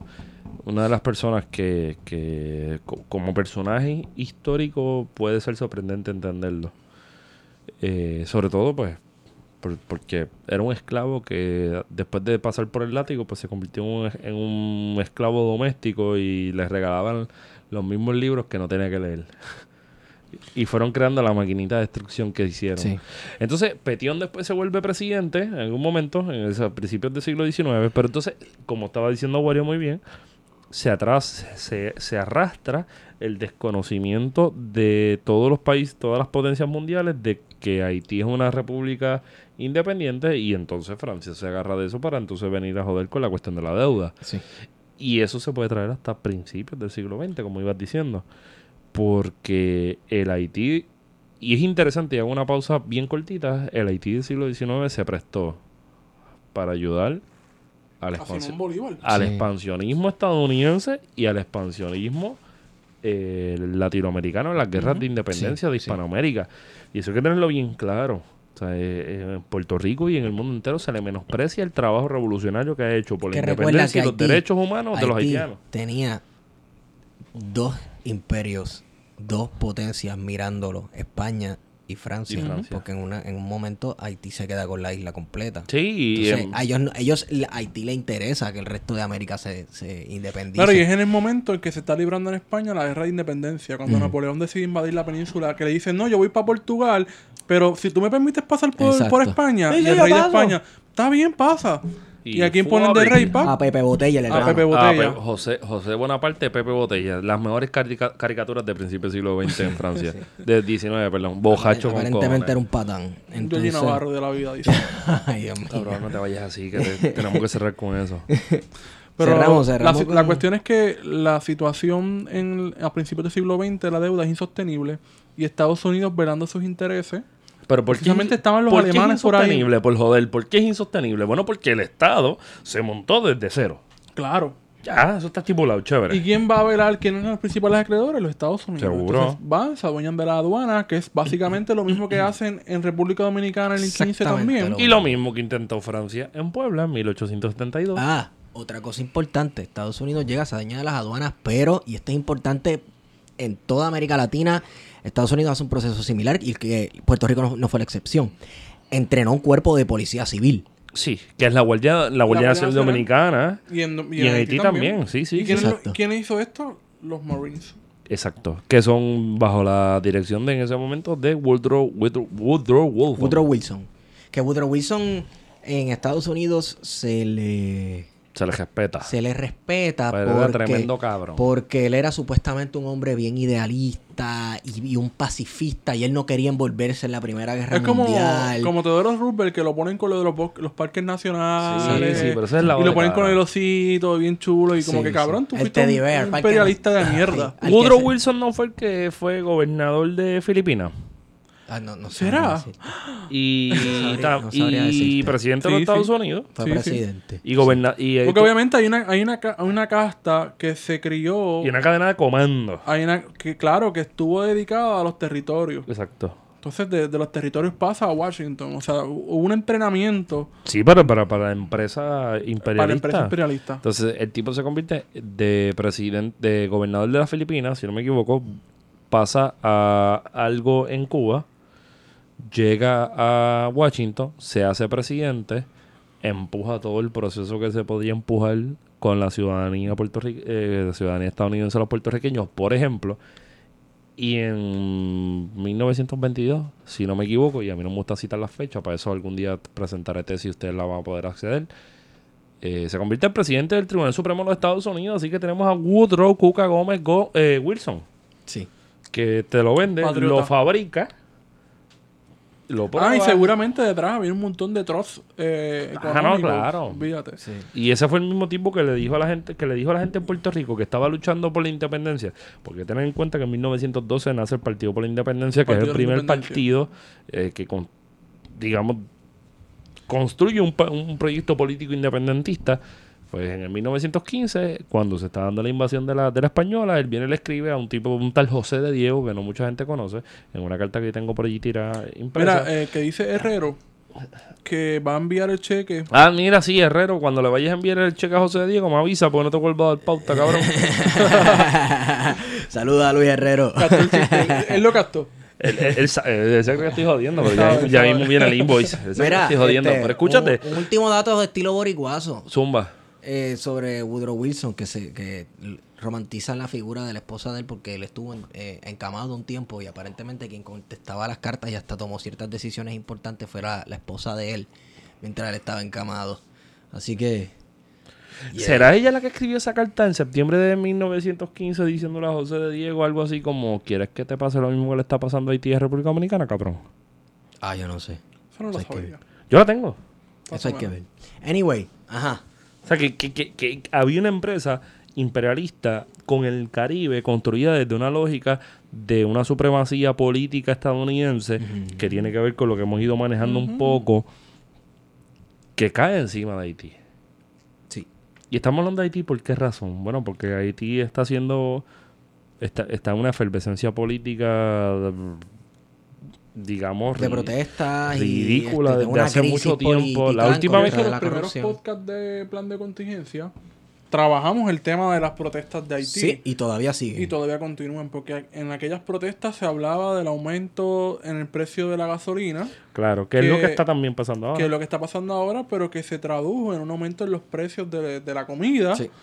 Sí, porque el acarreo te trae eso. Y ahí. que también afectó a la vecina isla, a la vecino, al vecino país, a República Dominicana, en la costa norte, donde también hubo manifestaciones bastante fuertes. Y el, el Exigiendo- el nacionalismo dominicano como que se trepó, se trepó a unos niveles el un poquito nacionalismo y la xenofobia. Y la xenofobia este, se trepó a, un po- a niveles peligrosos. Y esta... De ahí se tienen que entender figuras como Ramfi que tengan tanta popularidad Exacto. de momento. No, y Ramfi es un huele bicho que es capitán general con cinco años, cabrón. Que se Lo cree que. y todo. Sí, sí, que se cree. El tipo se cree que está en los tiempos de Trujillo, ¿viste? Pero, mano... eh, Las protestas en, en- en Haití tienen una relación interesante porque resulta que Petrocaribe, que es este organismo creado por Hugo Chávez para vender petróleo a precios accesibles a las, a las naciones latino- eh, caribeñas, pues el dinero se lo robaron en Haití de esa y el- la gente está exigiendo que ese dinero, pues mira, se lo robaron, hay que enjuiciar a las personas. Igual en las marchas verdes en Dominicana, donde Sí, también había unos casos grandes de, de corrupción.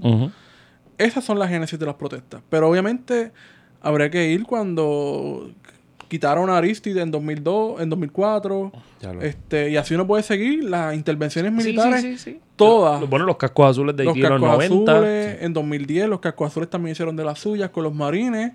Eh, Yo recuerdo en mi imaginario de chamaguito los cascos azules en estas guaguas Toyotas que no llegan acá, metiéndose, Blancas, sí. me- sí, metiéndose por todos lados en Haití, yo viendo eso con Guillermo José Torres Padre, presentando un panorama que para mí cuando chamaquito no lo entendía, pero el día de hoy está bien cabrón que yo chamaquito viera que el tipo de violencia que se estaba dando en un sitio tan cerca de Puerto Rico que para mucha gente si hacemos la pregunta ¿dónde queda Haití? va a pensar que está en África, cabrón. Es más, tú le puedes decir a las personas, porque es que así funciona esto, eh, cuál es la capital de Venezuela y te la van a decir rápido. Y le puedes decir cuál es la capital de Haití No te va a decir un carajo. y no te la vas a ver. Y tú le preguntas la capital de México, tampoco te la van a decir. Tú le preguntas la capital... No, te vayas por ahí que yo he hecho esa pregunta a mis estudiantes y todo el mundo se queda como que, y tú- pero- no, y lo más cabrón que tú le preguntas a alguien que cuál es la capital de Puerto Rico y te diga San Juan cuando es Vega Baja, eso lo sabe todo el mundo. Bueno. en otras noticias... Dato, espérate, dato curioso es que hay una organización de naciones africanas que es como si fuera una, este, no sé, no creo que es el African Union. Una ONU hecha acá. Eh, sí, Está cool. a la cual Haití hace unos años solicitó que ser parte de ella. Y le dieron break. No, yo creo que no le dieron break, pero eso es una movida política bien interesante. de que jalar el Caribe hay para que- África. hay que se- hay- y- No, pero ya eso era el Caribe. también. Tú sabes, eso Desde fue hace 30. como dos o tres años ocurrió esto. Creo que la rechazaron. Pero hay que ponerse a estudiar eso. Bueno, pero eso, pero eso porque- también es Surinam. Cuando panafricanismo. eso, Sí. y, y, bueno, es panafricanismo, pero también es otra vertiente de eso. Porque en el panafricanismo también Lo que cabe pasa es que lo que, Libia, Esteban- ¿no? lo, lo que... Lo que eh, y Et- Etiopía, ¿no? Y Etiopía. Etiopía. Pero lo que menciona Esteban, yo creo que se acerca más a lo que han estado pidiendo varias naciones eh, caribeñas, que es pedirle vincularse con África y pedirle a las naciones europeas que las colonizaron eh, una... Una indemnización por una eso. Exacto. Eso está difícil. ¿Tú te imaginas que, que Pero se Haití se lo merece, Oficialmente sea, se conviertan en extensiones del continente africano. ¿Tú te imaginas? Estaría cabrón. O sea, eso está, qué sé yo. Es eso es romper bien- con la lógica moderna. Bien, bien, bien interesante para estudiarla aquí a dos o tres décadas. Yo sé que van a salir par de tesis con eso. Y yo creo que de, Estaría cabrón nosotros escribir un libro en algún momento, las costas haitianas, las costas africanas de Haití. Estaría cabrón ese título. no, estoy aquí pensando en una... Esto es un tremendo casquete mental, historiográfico. Vamos a terminar con dos personajes que han sido objeto de burlas recientes en Oh, las sí. redes sociales. Antes de que vaya con eso, a mí me gustaría hablar de simple, y es un privilegio personal. A mí me gustaría hablar de qué pasó con el banco de talentos, qué pasó con... mm, No tengo, no te- necesito gente para poder bregar con las solicitudes para, para secretaría de cualquier cosa. Sí, ah, tenemos secretario de Hacienda nuevo. ¿Quién es? ¿Nuevo no? Sí, sí, Raúl Maldonado. Pero es nuevo. ¿Pero es nuevo o Él es, no es es nuevo, nuevo? reciclado, nuevo, Como nuevo? reciclado. Mira, mano, esta gente subió la tasa de reciclaje, cabrón. Sí. Y el asunto no es que haya, no es que haya aumentado la tasa de reciclaje, es que es reciclaje pero con problemas. Este es el que lo Contaminado. Están, este es el que lo están investigando. Es alto en plomo. Sí. Ahora, el asunto es que no se ve la, la justicia en ningún lado. Exacto. La justicia siempre va a estar del el lado de la gente que... Que tiene el poder, no me digas. Ah. No, no, Qué no. conspiradónico que tú eres. Son conspiraciones No. Esos tuyas. son, esos son paranoias tuyas. yo Del lado de la gente que se, se tira los selfies. Eso es lo que iba a decir. Y de los que le dan contratos a los hijos. Exacto. Sí, los, hijos- los, hijos, los hijos O talentosos. los que tienen programas de radio y sus hijos trabajan en, en Washington. David la Colón, bicho. Ay, ya, diablo, qué fuerte. David la Colón, no nos oye, cabrón. Eso fue por culpa de Benji que se tiró ese retweet. O sea, vamos, Ay, ¿tú te crees mío. que tú tienes el pool de que David la Colón te escuche? Pero vamos a ser honestos. decirte, o sea, este podcast se basa en una cosa: honestidad y humildad. No sean cabrones. David la Colón no tiene tiempo. Él está cuadrando su estrategia contra Yulín, con la, la Yulín Plina. Podemos hablar de Yulín. Ay, Dios. mío. O sea, mira, pero es que. Oye, vamos a hablar de eso también. Diablo. Aquí se jodió. Vamos a estar hasta. Cabrones, vamos a terminar esto y vámonos Vamos, por el vamos, carajo. vamos, vamos, vamos, vamos a terminar. No, vamos a pues terminar. esto puede ser Yo- vamos a creo hablar de que, Georgie Navarro. yo creo que Ok. Yulín está al garete con lo de la campaña presidencial a Bernie Sanders. Cada vez que tú dices tal garete, yo siento que me está haciendo a mí, me encanta. Te estoy tirando una ampullita. yo lo sé. Y, o sea, yo creo que si tú quieres ser, correr la, la campaña presidencial de Bernie Sanders, debe de renunciar a la alcaldía. Eso es No así, siempre. Cabrón, eso es feca. Eso es 100%. feca. Ella no va a estar Pero también había que preguntarse cuánto, cuántos días pasa ella en San Juan de Puerto Rico. Porque Bueno, estaba, no en el juego, se- estaba el no juego del, ve. B- del BSN los otros días. Porque- Para el faranduleo, tú dices, sí. claridad. Cabrón, es que yo creo que esa mierda de, esas mierdas así de, de nombrar a alguien para que te corra la campaña, eso es embuste. Eso es para, embuste. uh, mira cuán diversos somos y tenemos a la... Cabrón, ¿cómo es eso, que se llama? eh, eso es como cuando yo ven, cuando yo me encuentro con alguien que habla mierda del podcast, yo le escribo por Twitter y me lo encuentro en la calle y estoy con Wario. Que le digo, mira cabrón, yo estoy con Wario, ¿qué carajo tú vas a hacer? Esa mierda, eso mismo. ¿Sabes? Bernie, coño, Bernie lo que le quedan son dos recortes. No me jodan el viejo hacia el final. Digo que no se joda él el mismo. Lo que yo no entiendo es por Sí, qué pero no- yo lo que creo que es la inconsistencia. Yo, yo no, no, no ataco que Bernie Sanders sea candidato, que me parece que es un tipo súper inconsistente en un par de cosas políticas. Pero yo, más que eso, miraría las inconsistencias de Carmen Yulín como política, porque se plantea de una forma aquí, pero allá es otra. Pues está bien. Pero como todos los políticos aquí, Ricardo Rosselló se presenta aquí de una Oye, forma... pero hay que tener cuidado con todos los políticos. Bueno, porque pero no todos los políticos, Bernie no es el que cree en la, en la estadidad. Bernie eh, la- tiene la estadidad Como todos los como parte, sí, como Alexandra Ocasio Cortés, también creen la estadidad para Puerto Rico. los dos ¿Qué va a hacer? apología a la intervención militar en Venezuela. ¿Cómo se va a proyectar Carmen Yulín Cruz Hasta en Pamela Puerto Anderson Rico? está más clara que dos. Exacto. Hasta Eh, Lalo Rodríguez está más claro que yo. Mira. Diablo, Lalo Rodríguez. Y te meteré yo mismo para que no venga ¿Qué va a hacer Carmen Yulín Cruz si Bernie Sanders vuelve a insertar la estadidad para Puerto Rico dentro de su plataforma nada. política? ¿Cómo ella se va a proyectar aquí? Eso va a ser un Ahí es que, se, political ahí es que tú quandary ves para la ella. fragilidad del discurso estadista de que Carmen Yulín es chavista, venezolana, comunista, Castro, no sé qué, qué, lo que sea, toda esa fragilidad que le han atribuido a Carmen Sí. Yulín, pues mira, es, eso está... Está Y déjame decirte algo. mi- Mientras otros candidatos específicamente republicanos, que a los PNP les gusta juntarse con los republicanos aquí y allá, Lo peor. lo que dicen es, yo quiero que Puerto Rico, y hasta Obama lo dijo, que Puerto Rico haga lo que quiera. Que decida ellos. Que decidan ellos. La no, Bernie. Sanders explícitamente estadidad para Puerto Rico. Porque se Ocasio recuerda que esa es la estadidad lógica de los Puerto derechos, Rico. porque si tú planteas la estadidad como un derecho, Sí. pues la lógica sería pues Y que derechos hay que civiles darle los para derechos todos a los puertorriqueños y el único derecho exacto. sería extender la... La ciudadanía, o sea, la estadidad. La estadidad. y el voto presidencial y todo este tipo de cosas. Yo creo que con eso despachamos este tema. Porque Sí. este tema no es ni siquiera importante. No Saavedra va a ser ahora qué? ¿Secretario de qué? asesor legal. Ah, sustituyó a Falfo. O sea que ahora, que tenemos, que ahora tenemos que buscar dónde está Saavedra. A Falfo Exacto. lo vi el. Déjame ver cuándo fue. El domingo en reconocida tienda en San Patricio. Pregunta que te hago. ¿Estaba en la que venden cosas de, de casa. Ah, sí, sí. detrás sí. del baño. Detrás del baño. Sí. Este, y, pero hablando en cosas que son más serias, hay do- dos personas, Manny Manuel. Está bien, pero. todavía- Vamos ahí para terminar. Vamos y a terminar, sí, sí, sí. Y Georgie Navarro, que han estado pasando por unas situaciones graves de alcoholismo. Digo, Manny, Manny se sabe. Yo no sé bueno, qué de- está de- pasando con dependencias, Georgie. de, ser- dependencias con sustancias, etcétera. O sea, ya Y- uno ve un patrón de conducta que es que es innegable. Y que urge atención, urge una rehabilitación. Exacto. Y, Y yo creo que también huele solidaridad, cabrón. Y no Ah, puedes no, taparlo. No puedes taparlo con que ah, yo encontré a Cristo y ya. Incluso hasta yo me tripeaba a Georgie Navarro. Yo creo que hoy mismo me tripeé a Georgie Navarro. Y te piché bien cabrón. Y me pichaste bien duro. Gracias por picharme. Yo te puedo- yo te puedo esa, hacer- esa pichada fue como que, cabrón, tan mal. Yo, yo te puedo aceptar que lo único que me puedo tripear de Georgie es que. ¿Qué carajo pasó con la camisa?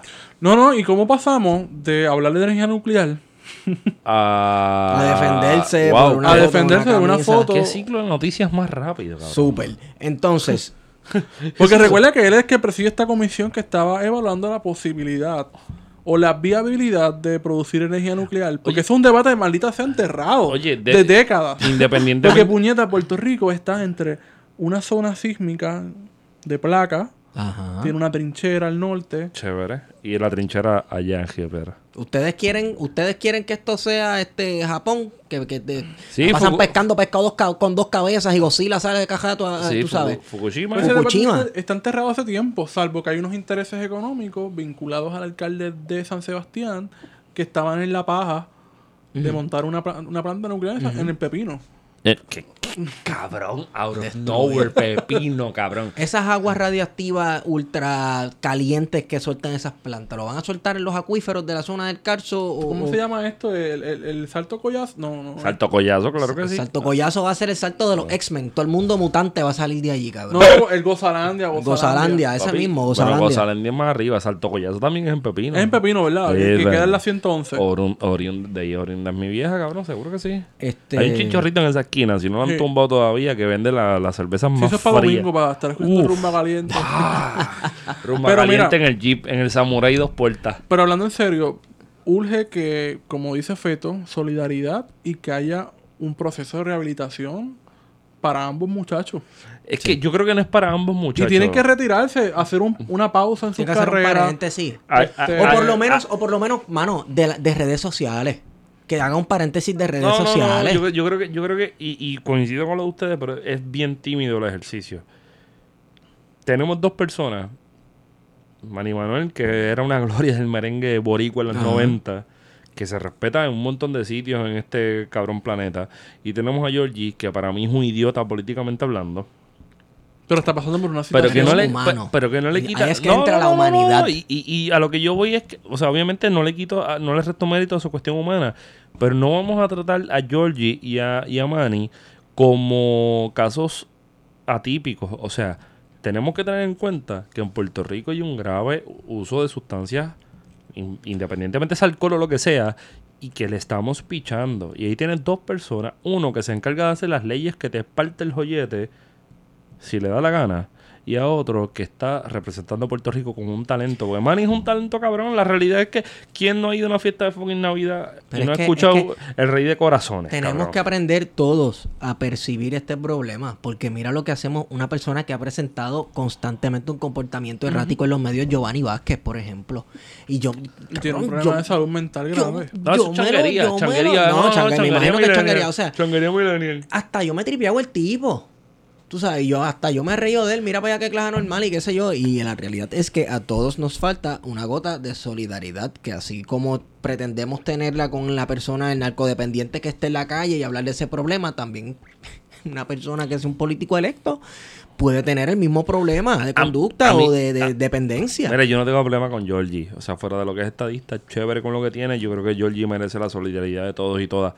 Yo lo que quiero saber es qué carajo pasó con la camisa. Porque no entiendo, cabrón. No entiendo. Vi que alguien dijo, peleó con un Velociraptor. Eso fui yo. Ah, va. Pues por eso, por eso, Wario, en verdad yo le di, yo me lo tripié un par de veces y, y está mal loco porque, ¿sabes? Yo no me tripeo un deambulante en la calle con- Pero- con, su problema Oye, de narcodependencia. Oye, oye, oye, pero vamos a verlo por el lado bueno. Porque también le voy a tirar la toalla a Georgie. Ajá. Georgie pudo seguir guiando bocacho por ahí y llevarse a media gente en Se quedó dormido. Se quedó dormido. Y se parqueó y se acostó a Se acostado a dormir, que es lo responsable. ¿eh? Si Coño, tú estás bien yo- loco, te acuestas a dormir en el paseo. ¿Sabes? Georgie tampoco fue, no fue un hijo de puta. Yo creo que Georgie, yo creo que Georgie está dando todos los indicadores para que la gente diga hay que apoyarlo. Porque la fácil era llevarse la mitad de Guaynabo, Camarones y aguas buenas que da con la, con la Explorer esa. Eh, Oye, en el peor de los casos, Mira, el hombre se iba por un risco, Y cabrón. hacer chistes y demás. Y de los memes. Pero anyway. Lo dejamos ahí. lo dejamos ahí. Lo dejamos ahí. Yo creo que, oye, voy a hacer, antes de, hacemos, vamos a hacer un poquito el preview de lo que viene para marzo. Sí. ¿no? ¿No? Un previewcito. Sí. No. vamos a decir quiénes son, pero ¿qué vamos a estar haciendo en las notas al calce de marzo? Bueno, como ustedes saben, marzo es el mes de la mujer. O de las mujeres. de las mujeres, ¿verdad? Pero sabemos aquí en plan de contingencia y también confiamos en su pensamiento crítico que todas aquí sabemos que no es el mes de la mujer de llévale una flor y dile que, que qué, la que te crió los hijos y esa mierda.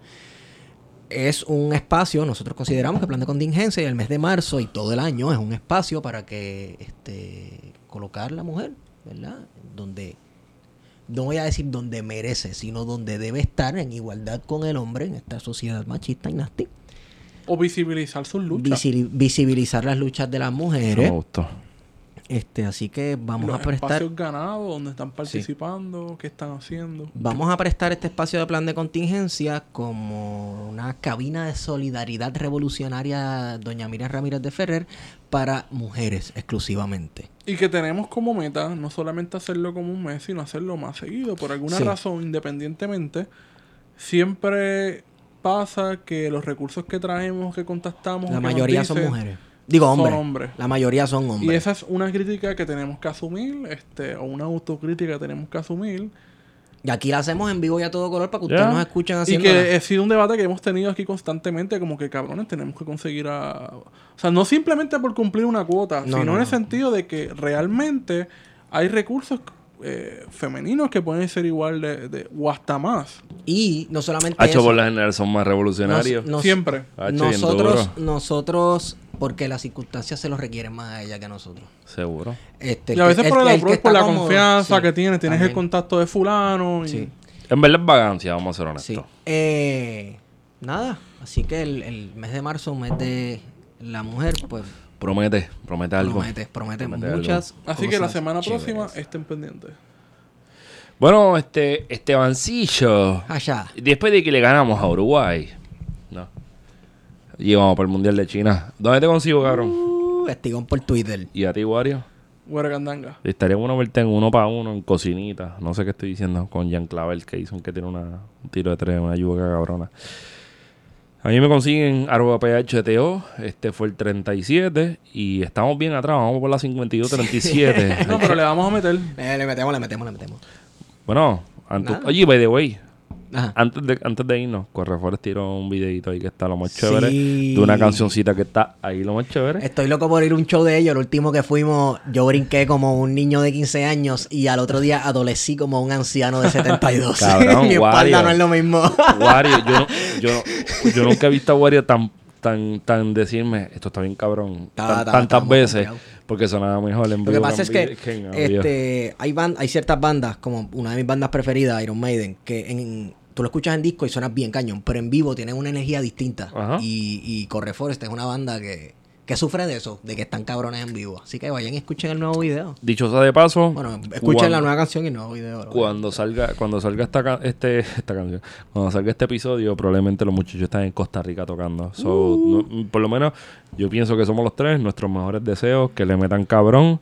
Y medio, medio millón de copias obligados. Hemos ido con ustedes. Plan de contingencia. fuimos.